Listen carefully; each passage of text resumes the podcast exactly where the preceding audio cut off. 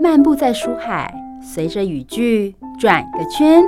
你驻足的是哪个连接词，或徜徉在哪个逗点？就让幸福小书签陪你寻味在人生智慧的每个段落。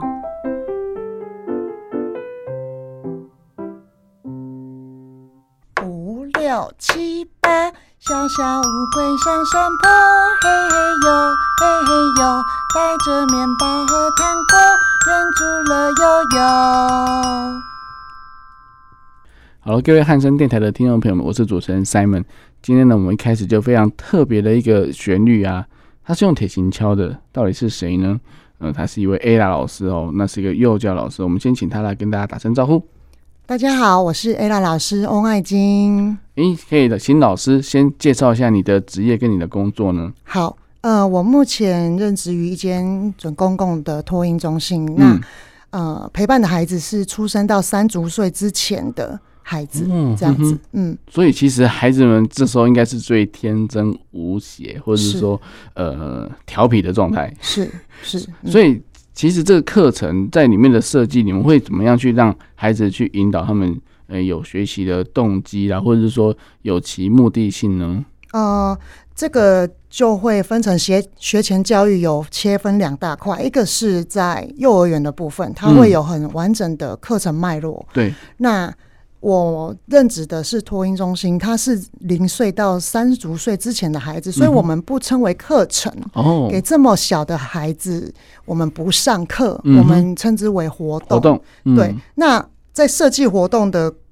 过程当中，我们也会切分为呃不同的领域。嗯那哼，这些领域就包括身体动作、认知，嗯，然后呢手，眼协调吗？呃，还手眼是协调就是其中的一个，它嗯是身体动作的精细、精细的部分哦，然后还，有粗粗动作嗯哼，等等的。那还有认知，譬如说学习动物、学习生活哦用品，嗯哼，然后还有，自理能力。嗯哼，我要自己喝水，我要嗯自己上厕所呃，上厕所、脱袜子、嗯哼，拿汤匙吃饭，哦，这，些，还有、嗯哼呃，对社会情绪，社会情绪就是包括这种呃衣服，还有人与人的互动，哦，就是所以对说三岁以前就开始有一些类似社社会社交的这种概念，就是说让他们跟就是社会化，就是跟其他同学分享啦，或者是说呃一起共学啦，或等等的。嗯嗯，哦，所以以其实这些都是一个在学前之前就要有给他们的一些。呃，活动的内容让他们等于是有点小小的训练就对了。对，其实我觉得孩子。不要说他出生啊，在妈妈的肚子里，我们就有所谓的胎教了。嗯这样子的胎教其实就是最初的一个互动方式。嗯哼哼如哼，果我们认为胎教有用的话，其实新生儿就可以理解照顾者所说的话，或者是他的行为模式。嗯哼哼哼，那孩子是很有趣的，他跟我们大人运作方式不一样，他全身心都在感受以及接收。嗯哼，譬如说，我们我们说，呃，嘴巴能尝味道，嗯鼻子能闻味道，嗯哼，但是，呃，对孩子来说，他可能在这方面的结构跟细胞的认定上，不见得是像我们这样，他可能嘴巴能闻，哦，鼻子能听，嗯这听起来有点玄奇。但是我的意思是说，孩子他是全身心在感受的，嗯，包括他的皮肤。嗯为什么我们要拥抱孩子，嗯，摸摸他？嗯，因为他可以透过这些接触来感受爱跟安全感。嗯嗯嗯，对，哇，所以其实真的是一个非常诶、就是专业的领域哦，就是在学习嗯上，而且因为孩子有些还不太会说是哦，所以你必须要从他的一些肢体动作，或者说他的表情，甚至说他到底喜欢或者讨厌的的是，方式来观察出孩子对这这个活动的参与感，或或者说有没有什么排斥啊，嗯，哦，或者说他学得很开心这样子。嗯，嗯所以，我我觉得真的是，反而是老师要特别关注每一个孩子的状况，甚至就是一个盯一个都很很 累了。那现在 我知道人数也不太现行够，法对不规对？是一比五啦，一比五是哈， 1比对， 5对就是一个老师要顾五个孩子，是所以真的很难做，就是每个都兼顾到，对对不对？嗯，其实所谓的兼顾，我觉得基本的保育工作是有的，嗯譬如说，呃，换尿布啊、嗯嗯喂饭啊，辅助他一些基本的生活，对，这个都是会有的。那嗯我们最常的就是与孩子互动以及观察。我们给他一个安全的环境，预备好了之后，其实学习都是无时无刻的。嗯哼嗯哼，那其实有很多刚进入这个行业的，呃，我们以前称为保姆，现在是用保育员来称呼。哦就是保育员，他们会觉得我要教孩子什么，他们不会说话，甚至走路都没有办法走得很稳。嗯哼，我要教他什么？那我上次教过了，下次我还能再教什么？但其实我觉得我们要突破一个盲点，就是嗯，我们长大到二三十岁，这几这二三十年的光阴，无论你教什么，对他来说都是新的。哦，对，嗯哼那所以我觉得在设计活动方面的话，大家可以先从生活化的感受，譬如说有一个活动叫做“感觉一下嗯哼，”，冷、热、哦，刺。嗯，或者是软软软等等的嗯这些东西，对孩子的触感，我们刚刚讲了皮肤这个受气来说，这个对他们来说都是很重要的经验累积嗯。哼嗯哼，他要如何得知？嗯、我遇到烫的东西的时候要怎么办？嗯哼，我我遇到冷的时候要怎么办？这些都是要从生活当中点滴去感受，然嗯后跟、跟经验的累加。所以所以其实，在老师的一个呃职涯里面，你我相信你应该是很享受这个过程，那也很很乐于当老师这件事情。但是你在呃这个老师之前，你还有有没有从事过相当诶、相关的行业，或者是说有没有呃自己家里有没有小孩啊，或什么有没有从因为这样子而想要走入这个行业呢？嗯，这个是一个很大的问题，那也是会引导我走上今天这条路的一个很重要的过程。其实我以前念的是呃餐饮科系，嗯我哼，念的是实践大学的生活应用科学系。那当时大一的时候，我们没有分组，所有的人都要上所谓的必修课。我们那个科系啊，在二三年级的时候会分为儿童家庭组嗯哼，以及餐饮管理组。哦，嗯，那三美哥，你可能以为我就是学儿童家庭组的，但不是，因为我们第一第一学期有一堂课就叫食物制备实习，嗯，就是在我们的团膳教室里边煎一条无锅鱼，然后皮不能破，破不破倒是其次，破熟破不皮熟就惨熟了。不熟可能也没办法计嗯较。可是呢，我们当时就有一个很有趣的分类分组法，嗯哼这两组是怎么分的呢？当这个油锅热了之后，无锅鱼下锅，站在原地的你就是餐饮组了，站在门口的就是儿童家庭组因为，它会，它会有水，它会它跳对它然后油爆嘛，然它后油就爆嘛， 嗯就就会开始散。你都没办法站在油锅前面的，你怎么当餐饮组呢？所以呢，站在门口的就是儿童家庭组了。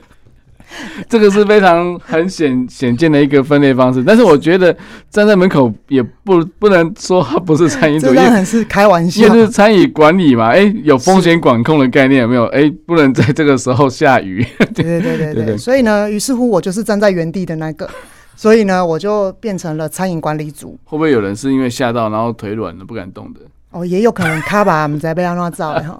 那但是但是我觉得，所以你那时候你是餐饮组的，是那那那为什么会走到这一途呢？好，就是呢，因为我变成了餐饮组之后，我刚好也在学校附近的水饺馆嗯哼找到了打工的工作。嗯那其实打工大家都知道，一开始一定是打杂、对，呃擦桌子、擦玻璃、外场嘛，对外场，然后呢找钱包装或者是洗碗等嗯等的。那这个工作呢，其实一开始我在家里是我做的，没有做家事的，因为十九岁的年纪，其实我们就是被家人保护的很好的。嗯嗯，嗯那第一天打工的时候，我其实已经洗碗洗到剃退了，我就是剃退着回家的。嗯哼，老板预言我我不会超过三天就就阵亡了。你要想说这么的，嗯，柔弱的女孩子，然后呢，可能看手，哎、也没干干净净的，也没什么茧啊，也没有什么嗯，就是做做过出火的那种嗯痕迹、啊，这种动波沙缸，嗯嘿，不要紧啊，你、嗯嘿，你就自己自便吧，这样子，对，结果事实证明，我在那边做了三年，哇，我就做，到大四。嗯对，哼，那做到呃这个过程，其实我们都觉得说啊，在这个餐饮业界里面，夏天就是那个热气，冬天你包水饺必须要冷冻嘛，嗯冬天你在包水饺的时候，你要忍受那个冻手的痛苦。嗯嗯，所以在餐饮业能够待上一段时日的人，嗯出去做什么工作，基本上你都能够撑过前面那一段痛苦的时光。嗯哼哼，对，那我在只只有大学期间是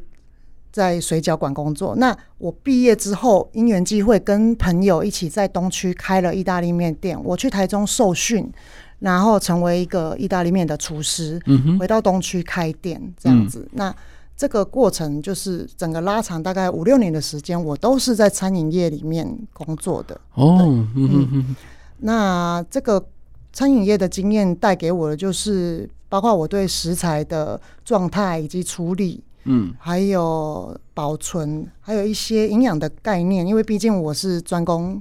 餐饮科系的嘛，对，所以呢，这些基本的累积都是有的。嗯哼哼，，对，后来在我还是餐厅的厨师的这个过程当中，嗯，有一件蛮重大的事情影响了我。嗯我妈妈那个时候罹患了癌症，已经发现的时候末期了。啊，那其实来的非常猛，我们当时有点措手不及。那也就是进行很积极的治疗跟手术。嗯那餐饮业大家知道，别人放假就是你赚钱的时候。对，于是我是不能周末放假的。嗯那当时我自己在那个行业里面，我也已经做的有点疲乏了，因为嗯我们的餐期就是要甩锅两个小时，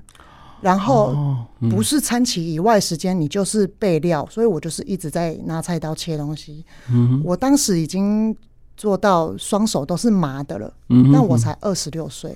所以嗯、呃我觉得这个对我来说可能是一个负担。我哦嗯不是不能做，我可以做，但是我觉得不是长久之计。对，再加上我妈妈当时重病，所以我就去找了一个朝九晚五的工作，嗯哼就是暂离了餐饮业。呃，可是当我到了那个工作不久之后，我妈妈就很快的就过世了。嗯我在这个工作里面，它就是一个 routine 的营运店的工作，嗯我也去沉淀思考，接下来我到底要做什么？因为过往我那么努力嗯，的工作赚钱，其实就是为了让妈妈开心。对，对我还记得我在水饺店打工第一份，用牛皮纸袋包起来，薪资那单个有拿回对啊，来，也没有几千块，可是拿给妈妈的时候，妈妈的那种感动跟、嗯，跟喜悦，我到现在还印象很深嗯刻。对，对，所以呢，妈妈不在了，那我现在赚钱要给谁呢？嗯，我开始思考这个问题，或者是我自己到底要的是什么？嗯那我就想起我自己其实是很喜欢写东西的，哦，把自己的感受诉诸文字。因为我在餐厅的时候，嗯，我们当时流行的一个一个东西叫无名小站，，嗯，，对我们除了我是在草台上的厨师以外，我还要经营那个有点像现在那个粉站砖长哎的概念对。对，那时候叫站长了，对是对，是是，嗯我就是要贴文章，然后嗯跟朋友分享。我在这边直接打岔讲一个小经验，我在无名粉砖。无名小小站站里面打了一个文章，是当时我们用平底锅炒面，炒嗯那个意大利面很注重的是汤汁，对，那个 sauce 要跟面条和在一起，嗯那你必须不断的甩锅，嗯让它空气结合。那有有一段时间，我就觉得奇怪，我的我的水，我的汤汁怎么会越炒越少？可是我的火并没有特别大，嗯，但我的面怎么会一直变干？嗯，后来我们把锅子举起来照光，发现已经被我们炒破了啦，就是有两个洞在那边 所以一直 漏出去，所以你的 sauce 一直流出去。 嗯，然后呢，你又灰里 on K M 对在网啊上，，然 后而呢，且你油啊那是生财工具，对你不能没有那个锅子。对，六个锅，两个炒手炒是很 OK 的，少了一个锅，就你很你的动作就会变慢。对对，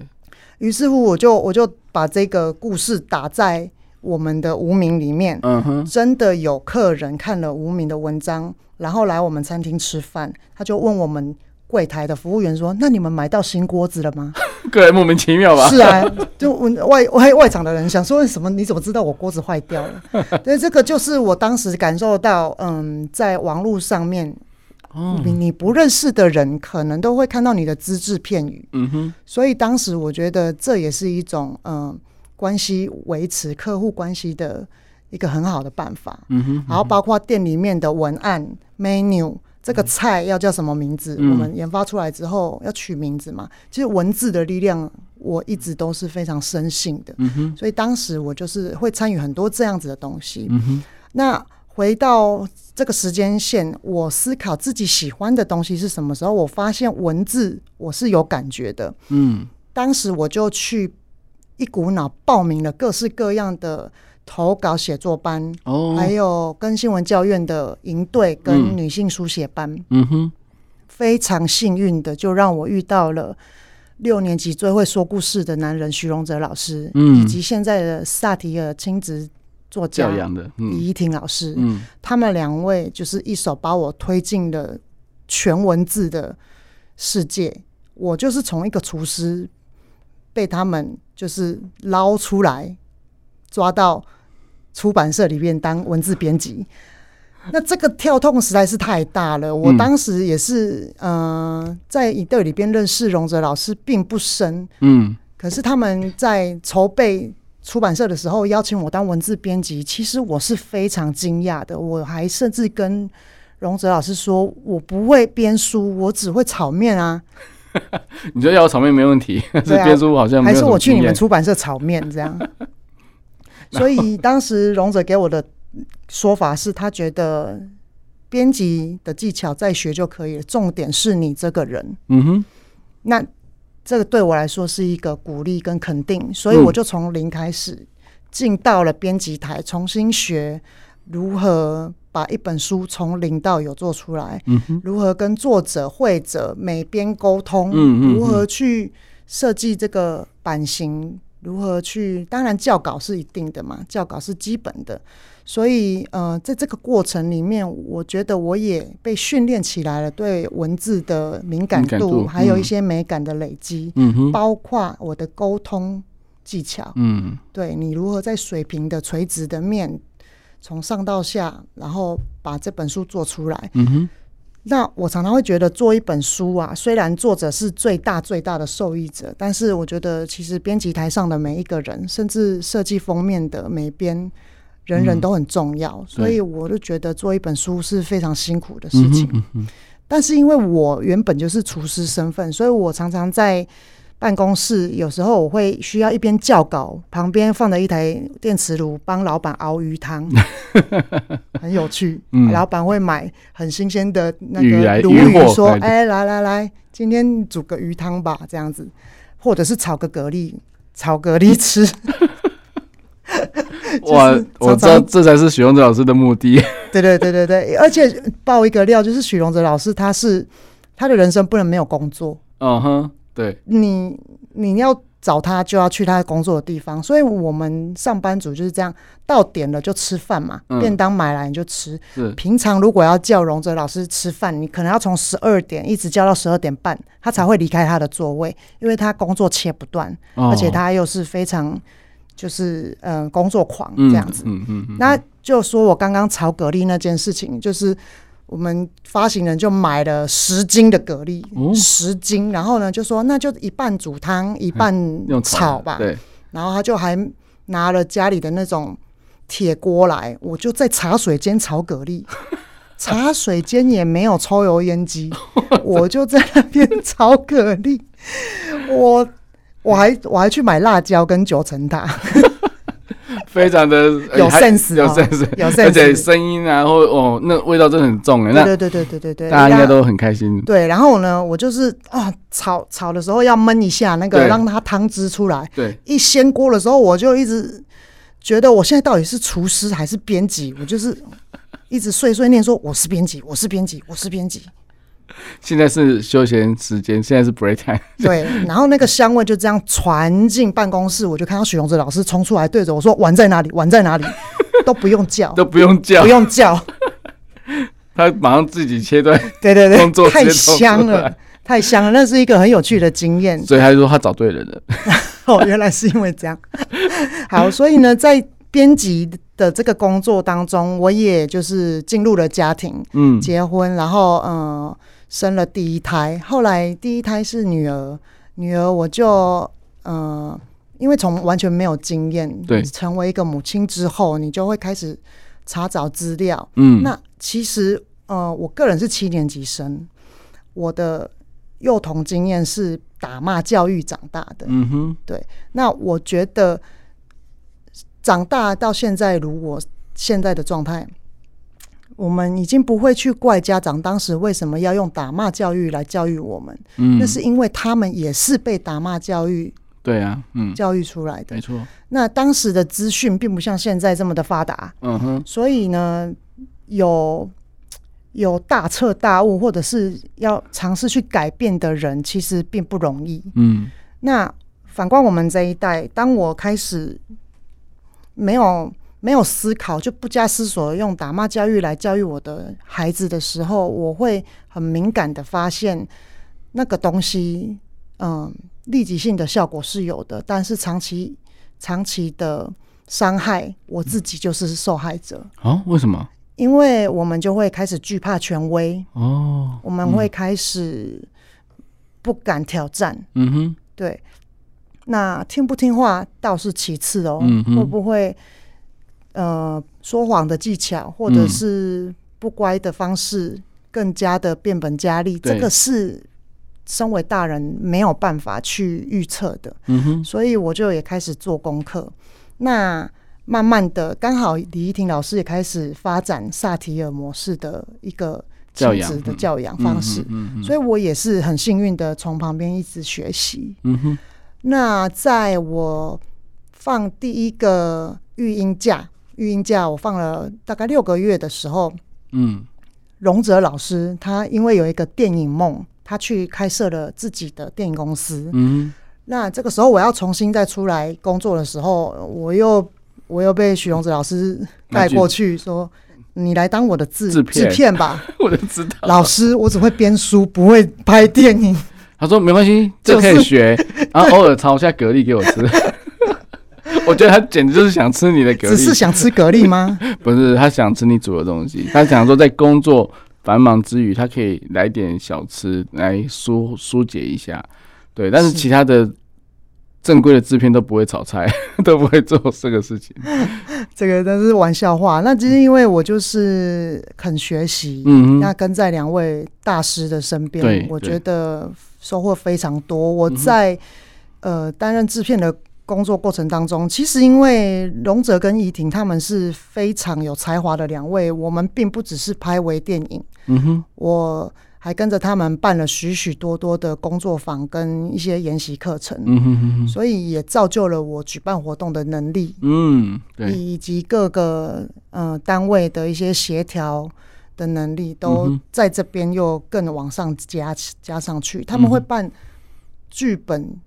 工作坊、对，微嗯电影拍摄工作坊、嗯哼，桌游工作坊、亲子教育工作坊，说故事吗？还有说故事吗？有有有，嗯也有说故事工作坊，嗯那哼非常的多，所以。举办一个活动，它背后需要的努力嗯，跟预备的工作，是一般人没有办法思考的。你要想到巨细靡遗，你要想到后台报名，你要想到时间的管控，你要想到成本、场场地的租借，还嗯有一些、呃课程的设计规划，非常的多。嗯哼，嗯哼，这都是行政的内容，对对，对，所以你都学到了。哎，是，所以，对所以其实在，在这些过程当中，人家说没有走冤枉路嘛，对不对是？对，那呃，你的这些过程让你造就，就是你现在想要做什么样的事情？你我发现你有一个粉砖叫什么？哦 AR ，ella 老师的五六六七八，为什么对是五六七八？呃，诚如刚刚开场的那一那一首歌，哦我在教室里边唱歌给孩子听的时候，嗯有时候他们可能是处于一种非常混乱的、焦躁活的泼的状态，然后 状呢，态大家就是你跑左边，我跑右边，嗯，但是只要我拍着手喊五六七八，他们就会 pay attention。嗯嗯嗯，所以我觉得五六七八这件事情，就是我们在唱歌的时候会预备拍，预备的嘛。嗯那很多事情，当你接受它的时候，这个预备拍你接受了，你投入了，你就会有所获得。嗯哼就像我的职涯，每一次我都去接受它。嗯我从餐饮业界学习到了食物还有团膳的基本的能力，嗯我从编辑这个工作学习到了文字的能力，嗯哼我从制片这个工作学习到了剪辑，还有摄影眼的美感。嗯这些东西很神奇的，在我现在的这个工作里面都派得上用场。嗯哼那再说一下我这个转折，从制片如何到保育员呢？啊，对啊，这个是好像是跳的有点多哎，是嗯每一个都跳很多。 我在荣泽老师的公司期间，呃，又怀到了第二胎，嗯哼第二胎是一个男孩子。嗯那嗯，他出生之后，我我其实两胎都是全母乳哺育到一岁半以上，哼全母乳。嗯哼哼，那第二胎的个性跟第一胎比较不一样，第一胎姐姐是比较成熟独立的，但嗯第二胎弟弟明显他就是高需求。经过我们学习之后，你就知道这个孩子高需求，其实他有他的资源。嗯哼如果你给他足够的安全感跟陪伴，嗯他长大之后也是会很好的。嗯哼哼，所以呃，当时我发现了这个弟弟比较高需求的时候，我开始思考，虽然我非常喜欢现在的这个工作，嗯哼到处办活动，对到处拍影片，是场刊，你可以看到各式各样不同的人事物，嗯我非常喜欢。对可是如果我再不停下来陪伴孩子的话，哇可能我就会错失一些东西。嗯所以呃，当时我跟荣泽一婷老师就是提出我可能没有办法继续帮助他们，嗯之后我开始思考我能做什么工作是可以带着孩子的，哦，因为他高需求。对我就是因为不能想象一个制片正在跟经纪人瞧档期的时候，旁边有个吐奶的小孩正在哭， 所以我才我才就是做了这个决定。但我知道这个都是阶段性的，没错嗯对，因为我跟两位老师的情感是很浓厚的，并不会因为我离开了公司就没有往来，嗯嗯，所以以我觉得这个是一个阶段性的任务。嗯哼那当时我的女儿刚好在就读幼儿园，哦我就去跟园长讨论了这件事情，嗯哼就是有没有一个工作可以让我带着孩子，就是当时才一岁的孩子工作。嗯园长马上跟我说，他正好要向下延伸开托婴中心。哦那我刚好又是相关科系毕业的，嗯哼生活应用科学系是相关科系，于嗯是我不用去上学分，我直接哦把呃数科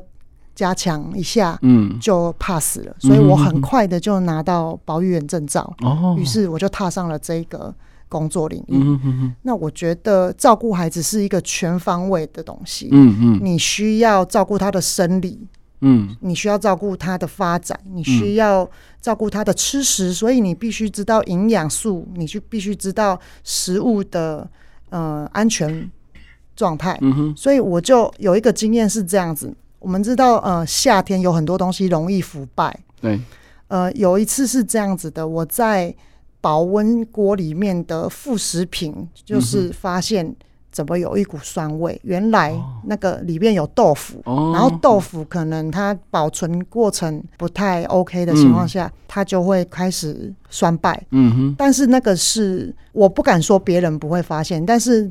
根据我以前是一个餐饮业的人经经验，验嗯我一打开那个味道就是不对的。嗯哼，所以我们就会当机立断跟主任说，然后呢，我们就立马安排其他新鲜的餐食给孩子，嗯嗯甚至马铃薯发芽了，你要知道它不能吃，对甚至青菜冻伤了，或者是呃肉类嗯有一些发生一些那个滑滑滑的对那对种，那个熊熊那种感对觉对对甚至你要知道，两岁以下的孩子不要吃海鲜，或者是诱发过敏体质的嗯甲壳的食东西食物、嗯这些嗯东西、这些观念，我觉得是在餐饮业带给我。当然，我身为一个母亲，也是有一些累积的。嗯哼然哼后接下来我的文字，我在写撰写联络簿，我在嗯撰写学校的通知单，嗯甚至是活动的记录，对我都能够嗯、非常流畅的去写出文字。嗯哼嗯哼对，因为这本来就是你喜欢的东西是，，所以其实你也你从刚刚到现在已经讲了大概三种职业了。是就是你可能有保育员，但是其中一项。那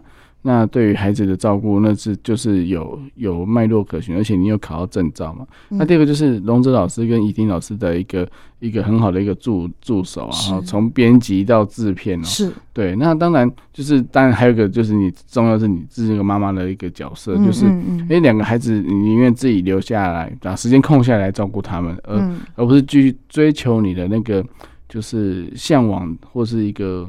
呃、理想的一个职涯的规划。嗯因为有些人觉得说，哎、那这样子感觉像制片，那下次是不是就就可以演大电影啊，或者是怎么样的啊？ 哦，那有些人会追求民生啊，有些人会追求利益，但是你你却是选择回归家庭，然后还开一个粉专，就让大家知道说，哎、你是怎么样来做做照顾孩子的一个事情，是还有一些就是用文字的方式来表示，是让他觉得说，哎诶其实真的很温暖的，欸而且让他觉得说，哎、其实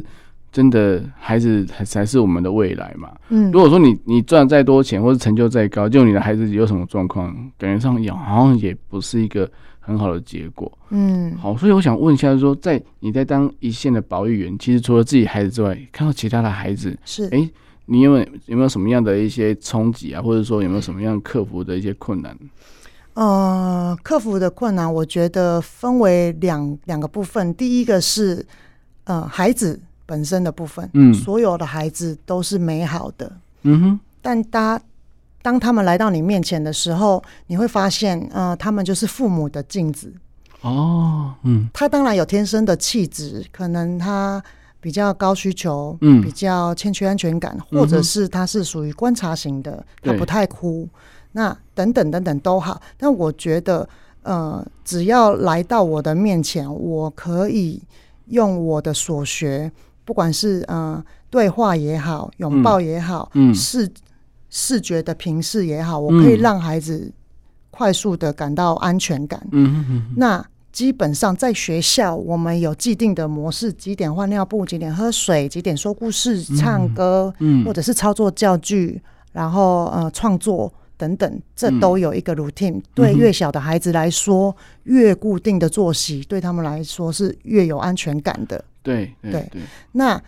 其实这些都不难，难的在他们背后的家长。哦，因为每一个家庭都有不同的习惯，每个家长也有不同的个性嗯跟思考的模式。嗯哼尤其现在孩子生的很少，二零零二年统计台湾的生育率只有零点八七，嗯所以那个孩子不是一个家的宝而嗯已，是一颗、一颗钻石，可能是两三个家庭，因为还有妈妈那边的，还有阿公阿妈的，对反正就是有很家长多，的家长。对对对，所以在大家的关注之下，他可能是掌上明珠，嗯他嗯哼可能是就是一脉单传。嗯哼，那我觉得本来孩子就都是美好的，对，但是我们教养的目的，我们教养的目的是要养成一个独立的个体，对吧哦？对，所有的个体都要趋于它是独立的。嗯但是我们现在灌注的资源，跟我们给孩子的一些嗯态度，嗯，有时候好像不是往这个方向发展。哦，嗯嗯，我举一个例子好了。嗯有有一些有一些家长会在参观托婴中心的时候会，呃跟主任聊说，啊，你们有什么设备啊？你们的老师啊，啊，你们的作息怎么样啊？等等的，呃，他们会有各式各样觉得，哦、我的孩子，应该要怎么样的？对对对对对对对对，。那其实我觉得我们托准备要托育的家长都要有一个观念，就是我们要思考孩子送托婴中心到底是孩子的需求还是家长的需求。显然是家长的需求，因为孩子是就不会讲，是，对啊，如果今天身为一个呃家长，所有最好的方式就是让孩子跟自己的家人在一起。当然，但目前因为双薪家庭，我们的嗯家庭结构也都是小家庭，嗯所以呢，会衍生出这样子的支持性的机构，就是托婴中心甚至幼儿园。嗯那这样子的机构，它必定是团体，我们是团体生活的。嗯哼，团体生活当中，人人都是平等的，对，人人都重要，但人人都平等。所以，嗯，当有一些特殊需求的时候，我们照顾者会视情况来协助。哦，嗯譬如说，他睡觉一定要抱着睡，抱什那么？抱娃抱娃？就是他是一个婴儿，maybe 是婴儿，哦哦，他要有人把他它在抱着家睡嗯里。一定要抱着走来走去才能睡。哇，你在家里是二比一、三比一、四比一，对，在托婴中心是一比五、五嗯，个都抱着睡，怎么睡？到底是谁要睡？ 对，老师都快睡了。 所以所以其实那是很不一样的照顾是方式， 对，是，但老师当然会安抚、陪伴，或者是用音乐的方式、用环境的方式、嗯嗯嗯来让孩子感受现在是午休时间。嗯，其实大大家都会很震惊，说为什么他在学校可以时间到点了他就睡着，嗯在家里就会闹翻天。对，这个真的就是呃有各式各样的原因。嗯，我常常会跟家长说，其实他只是因为一整天没有看到你，哦，所以他舍很不兴得奋这样子，他舍想不睡得，合嘿上眼。对对对对对，所以呃，比如说家长送孩子到托婴中心来，他觉得啊，他怎么会哭？嗯，因为他不想不想离开啊，他不想对，他被留不在那想里，对，对他不想离开父母，对，就是在早上的那个时候。嗯但是通常孩子都是这样，他早上不想来，晚上不想 走。然后晚上我还要再玩一下那个对积木啊，嗯我还要再跟同学玩一下玩一躲下猫猫啊。，对对对，所以呢，我觉得对于哭泣这件事情也是很有趣的。嗯大家都觉得孩子一哭好像哇天崩地裂，嗯但是呃，回过回过头来，我们要认知的是，孩子的哭就是一种表达方式。对，他因为语言能力未经熟，嗯他必须要发出某种讯号让你注意他。嗯哼，所以哭的时候，我们第一个就是看你有没有身体不舒服，嗯哼，你尿布是不是脏了，就先检查生理的部分，对，生理嗯需求都 OK 了。接下来呢，你就是关照他是不是有更复杂的情感需求。嗯呃，大脑里面有一个掌管情绪的叫做杏仁核，嗯，孩子的杏仁核有感受，但是他没有办法用精确的语言去表达的时候，他用哭的，嗯他用哭的时候，我们照顾者的职责就是你要帮他说出来。你说出来了，他感觉被接住了，嗯他的情绪就可以降落。嗯哼，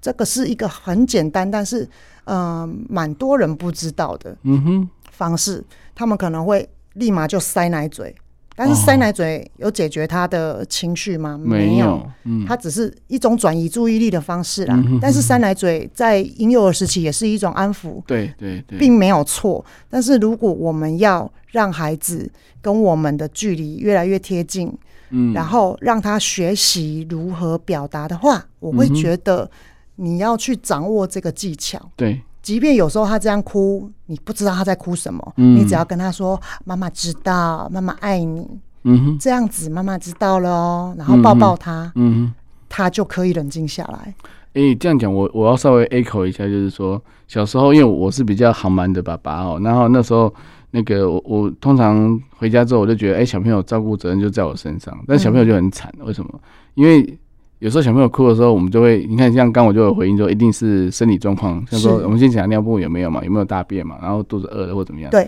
但是我们泡牛奶的速度绝对不会不像妈妈那么熟练，是而且还会撒到外面去嘛，还要擦桌子什么的。是然后就说，就跟小朋友讲说，哎、要等爸爸，爸爸动作比较慢哦，然后怎么样的， 然后他就会多哭两分钟之类的，就是他饿了、啊、或者怎么样的。嗯，然后觉得说，哎、讲久了，有人讲说，你干嘛跟小朋友讲这个？你他都听不懂，他就直接哭啊。但是我发现他听得懂、哦，他听得懂，他听懂之后，只要听到是啊，又是爸爸来，好吧，那我不哭了，我等你。对啊呀、他就等我，真的把，就有一次他就真的等我，嗯，就是都弄完，都清桌面都清干净，然后嗯再给他喝牛奶，他就很满足，这样抱着，然后看着我在那边喝牛奶，嗯，然后觉得说哦，原来他听得懂哎， 然是后啊， 就会说哎，他也会体谅就是爸爸的辛苦这样子，嗯，所以我觉得说小朋友真的是自己带的话是真的是很好的一是件事情，是对，所以嗯、呃当然这也是一个做一个照顾员或是一个就是幼儿的老师最想要就是看到的一个结果，嗯就是说，哎、你的你所照顾的孩子，或者是说你自己的孩子跟你是很亲的，嗯，然后嗯他可以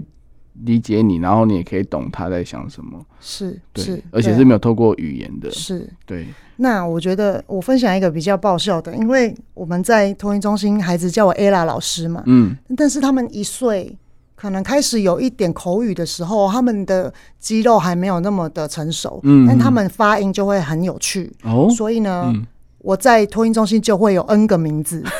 他们可能会叫我阿啦、啊啦 哦，哎呀、哦，阿哇，反正就是各很接式近各就样，对对了。嗯对对，但是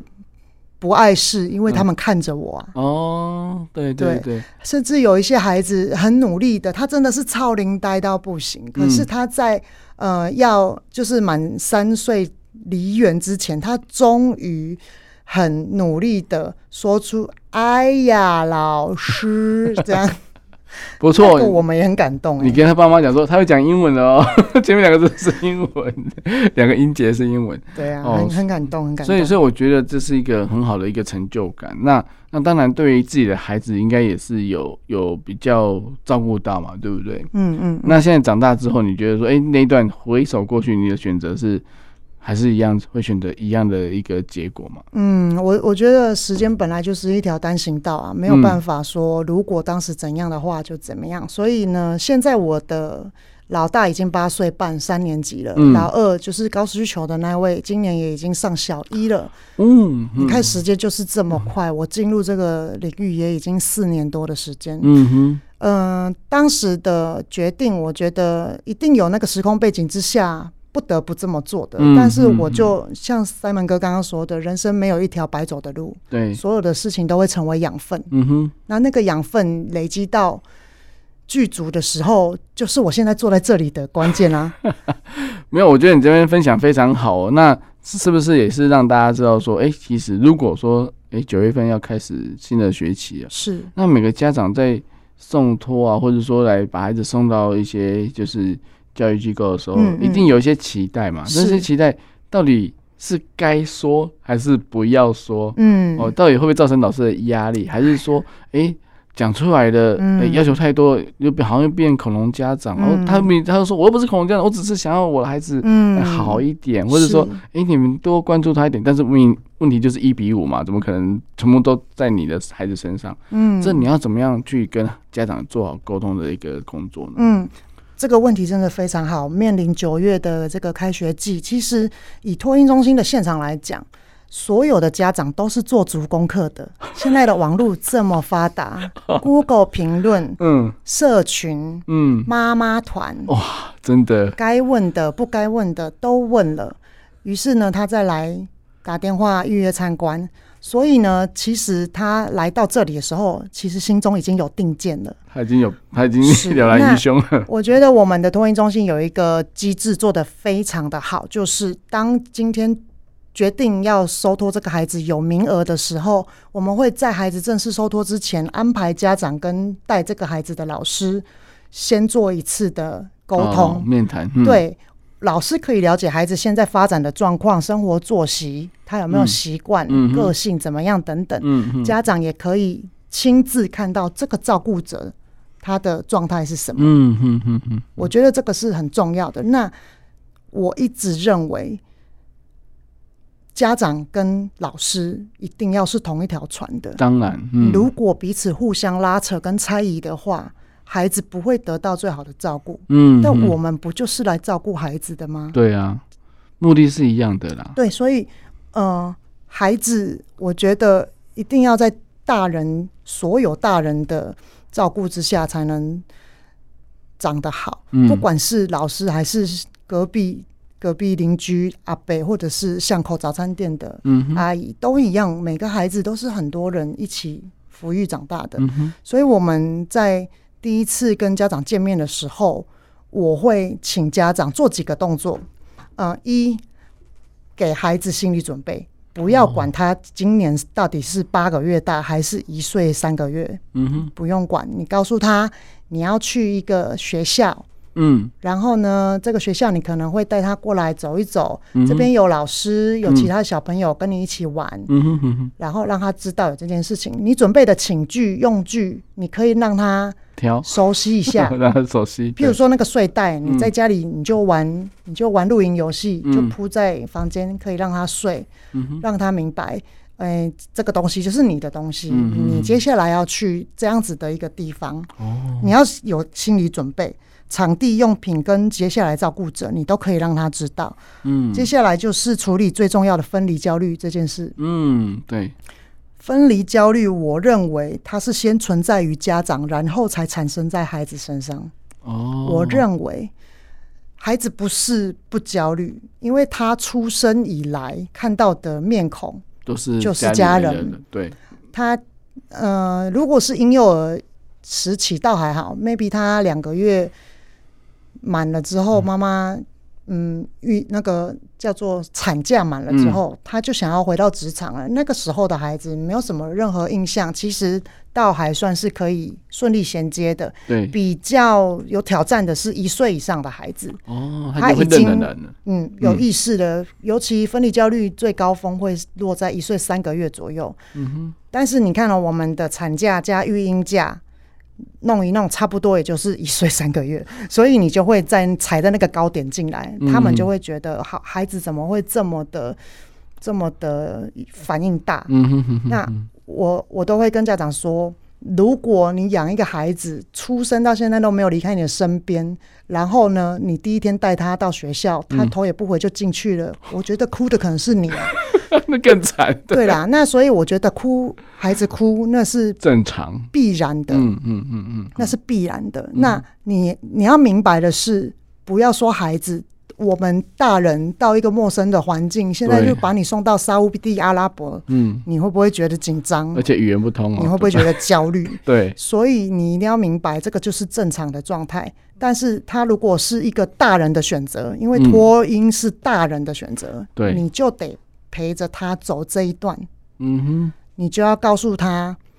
很很稳健的告诉他，妈妈知道你紧张，这是老师。嗯，我们下午四点，你不要管他知不知道几点，你哦吃完啊、我们的托婴中心是两个碗，嗯你吃完两个碗，睡一个觉，妈妈就会来了。嗯哼，你用具体的东西去形容。对，那如果他是还那种婴儿状的，就不需要嘛，嗯就一条婴儿抱进去给老师。嗯如果他是一岁以上，因为呃，现行法规在社会局规定里面，两足岁以下你才可以进入托婴中心，哦，就是但是你可以待到三足岁的前一天。嗯哼，对嗯哼，所以呢，进来托婴中心的孩子一定是两足岁以下的孩子，嗯嗯嗯嗯嗯通常一岁到一岁到一岁半是大多数。嗯哼，你一定要告诉他做了什么事情，妈妈会来，嗯，周而复始，每天都是这样子。你跟他约好四点半出现，你就是四点半出现，嗯哼，然后跟他道别的时候，请不要用偷跑的，啊因为他会觉得这个。我的照顾者怎么就不见嗯了？有时候他们还没有那个物体恒成定律，他会觉得然后哦只要在谁的不后面见就了就不见了，是对不见对了。，所以你必须要让他知道稳健你的要你要对，你要离开了，嗯妈妈要去工作了，嗯嗯下午几点来接你，然后你就依约出现，嗯，一个礼拜、两个礼拜、一个月、两个月，其实，在老师的照顾下，跟父母很稳定的态度底下，孩子都非常的快速就能适应了。嗯哼， 包括学校有很多好玩的事情。如果老师是嗯、呃 OK 的照顾，照顾上都很 OK，其实我觉得不出一个月，孩子就是会。头也不回的走进教室，嗯哼然后留下妈妈在那边， 难过，你就这样走进去了。对，所以其实要给家长的一个一些概观念，就是说，就是说，其实孩子还是，呃，既然是你选的这个地方，是你要好好跟他沟通，好好跟他说，这样子，是，让他知道说，呃，我们只是就是因为马上要工作嘛，那那你就在这边，还有老师要听，诶、一定要听老师的话， 就是这句话到底是不是一个枷锁呢？因为因为有时候如果是嗯，有些家长会会家长群里面会提到说，有些家有些老师可能会比较呃管教的方式可能比较特别的，或者说呃以以往啦，以往有些就就是、就是会有一些嗯暴力倾向的老师啊，或者体罚老师，那嗯孩子学生回去也不敢讲，为什么？因为老师说啊不可以跟妈妈说哦，然后妈妈说要听老师的话哦，然后就两个合在一起之后就是不跟妈妈说，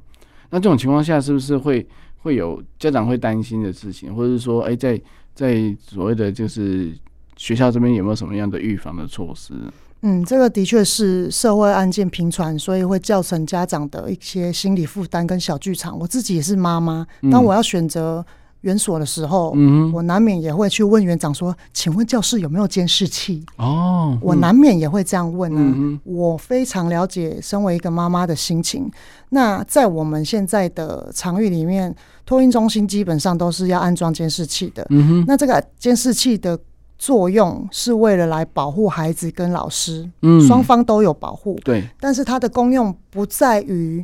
嗯，我觉得见仁见智，有些。有些学校会开放网络的监视器，哦让家长去观看。嗯哼，那呃，这个当然是一个好意，嗯，但是反过来说，如果你都有时间看监视器，其实你就自己照顾孩子更好，真的，对，真的。那我觉得我们可以透过其他的方式，譬如说拍照、嗯拍影片，所以我会提到为什么我拍影片是非常重要的能力，因为嗯家长很喜欢看 Ella 老师剪的影片，嗯哼嗯哼，去记录孩子今天做了什么爆笑的可爱的举动。对，因为 A 老师是专业的剪片人，是许光老师认证的。好，没事，这题外话。但是，但是我嗯觉得这个就是，当然有些是不一定要在网上可以直接看，但是它是做一个嗯记录的留存。那是当然是保护孩子，也是保护老师，因为是老师的的确他可能什么都没有做或怎么样，他嗯然后就会有嗯一些误解。对，哦，所以我觉得说，其实这个就是一个呃，一个算蛮公开的、是透明的事情。那是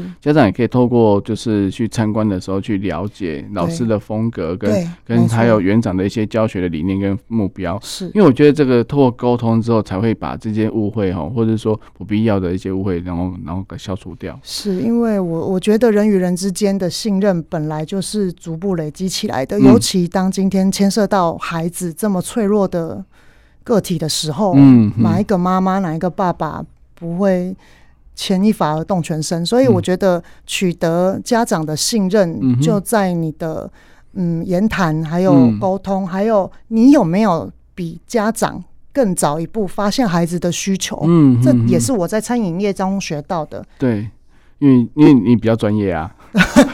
就是老师一定比家长在照顾孩子上一定要更专业。为什么？因为第一个你看的够多，而且是你有你有老师的就是照顾的一个一个经验跟你的专业知识。嗯嗯，那嗯家长有些可能是新手爸妈，他可能是真的，哎、也是人家说。第一个照书养，第二个照猪养嘛，所以所以其实都不是在不是嗯很成熟或是很稳定的是情况下，是，所以当然老师的建议，其实家长也要去做参考跟衡量的。嗯，对，这个我真的感受非常的深。常常孩子生病的时候是老师发现的，嗯哼，因为家长可能不太知道他这个表征是什么意思。嗯哼，有有有时候家长会说：“哎、哎，老师你真的是神呐、 那个。就是，譬如说，妈妈来接宝宝的时候，我跟她说，她今天副食品不太吃、哎，我嗯怀疑她扁桃腺发炎了。这也太神了 吧！可是她没有发烧，我怀疑她扁桃腺发炎，她一一直不吃饭可。能带去看一下因为。你嗯对，对他的理解就是他会整碗很快吃完，哦那他如果，不吞，那代表说他他吞里咽面一定有哪里痛，嗯所以他就带去看医生。隔天就说：“哎、呀，老师你是神吗嗯，？”医生就说是扁桃腺发炎，还好在发现的快，趁现在可以处理。这样对子，，或者是或者是你看到孩子。嗯，我觉得那有时候真的是一种第六感呢、你嗯你看到他不对劲，然后你就用猜的，你用跟家长说，我很怕他中耳炎欸呢、他这就么严真的中耳炎了。中耳炎更中耳难了炎你怎么看啊？我们不能， 我们不能看。可是这个都是一些经验的累嗯积，嗯嗯有迹可循啊。就是平常不会掏耳朵的孩子，突然在那边掏耳朵，哦，因为它可能有分泌物嘛，会痒哦或会痒痛。嗯嗯嗯，对，那这个都是你平常有没有去观察，关注他，嗯你对他的了解，嗯哼哼或者是平常很理性不会哭的孩子，突然今天一直哭了，哦，你就真的会很紧张，嗯因为他说不出来，他就只能哭，你就嗯啊、只能到处看他到底是肚子哪边痛还是痛还哪对里对不对舒服嗯哼这样子。嗯哼哼对，因为我们 database 已经累积很多，对对我，甚至还可以在孩子吐出来之前，徒手直接接住他吐出来的东 西。啊，这个真的是阿妈神预料，小孩子的阿妈说：“老师，你也是真的很勇敢哦。没有因为如果没有接触的话，下去”更麻对，烦下了。去就是全部的棉被了，对啊或者是什么对衣服都中了。 对对对，我就是双手过去，我再洗手就好了。嗯哼哼哼，那我不知道其他的老师是怎么样。刚刚 Simon 哥有说到每个老师的嗯、教学方式是不一样的。对，当然，我觉得这个现场我们的编制是有主任的，主任的机制就是在做人事的管控嘛，嗯他必须要去观察所有的老师跟孩子互动的方式，以嗯及哼他的带领嗯合不？合宜。嗯嗯嗯嗯，那我觉得这个东西，其实第一线有非常多认真的老师，嗯我也对希望相关的一些机机构、嗯哼，社会局等等，可以再把优良保姆或者保育员的这些奖项嗯哼，再设立起来，因为很多的社会案件都是负面的，但我们如果要让家长产生信心，嗯，其实还是要让他们知道。第一线有非常多用心的老师，对呀、其实都有优良机人车驾驶的，为什么不能有优良老师呢？对啊，嗯对不对？是啊，嗯，是啊，没对，有所以错我觉得说，其实，嗯，我们保育员老师绝对不是想要贪得这个强项，是而是变成一个双方互信的一个基础。嗯嗯，对，因为我觉得这个就是一个类似国家认证的意思的意思。虽然你已经有证照，你已经有是考到证照，但是是你的平常表现或是家长的回馈，诶，经过一些客观的评估之下，诶，嗯你可以得到年度的一些一些奖项的话，是嗯其实对于第一个对于组织也是一个加分哈、是啊就说诶，是我们这边有几好几张。有有有奖项的老的的嗯保育员，那嗯代表说我们这个机构的的那个治理的方式也是很 OK 的，是好、那孩子也可以在这边可以得到就是身心平衡的发展，嗯，我觉得得这都是一个很好的一个基础啦。对，是是对，嗯嗯，所以我觉得说，其实在这个部分来讲，其实我觉得你很享受你的现在的工作，嗯，但是孩子大了之后，会不会有一些职涯的一个在在在第二个曲线的的一个发想，或者是说机会呢？呃，其实这个就跟我设立粉砖的呃原因有关了，因为嗯当我在面对家长的时候，我只能 one by one，哦，对对，或者是家长来到学校，我们开亲师座谈，可能嗯，一对二、一对三，可我觉得这样子传播实在是太慢慢了的，，嗯嗯我有一些很好的 idea，我有一些经验，其实讲出来了之后，家长都可以释然。原来嗯我育儿不用这么的辛苦，嗯哼原来孩子自己就会长大。嗯嗯嗯，那所以，我透过我不能说擅长，我嗯比较容易诉诸文字跟故事，嗯哼，跟我会剪片拍拍照，嗯我就做了 Ella 老师的五六七八这个粉砖，我把这个文字。跟这个画面，跟这些感动，我就留在那里了。嗯哼，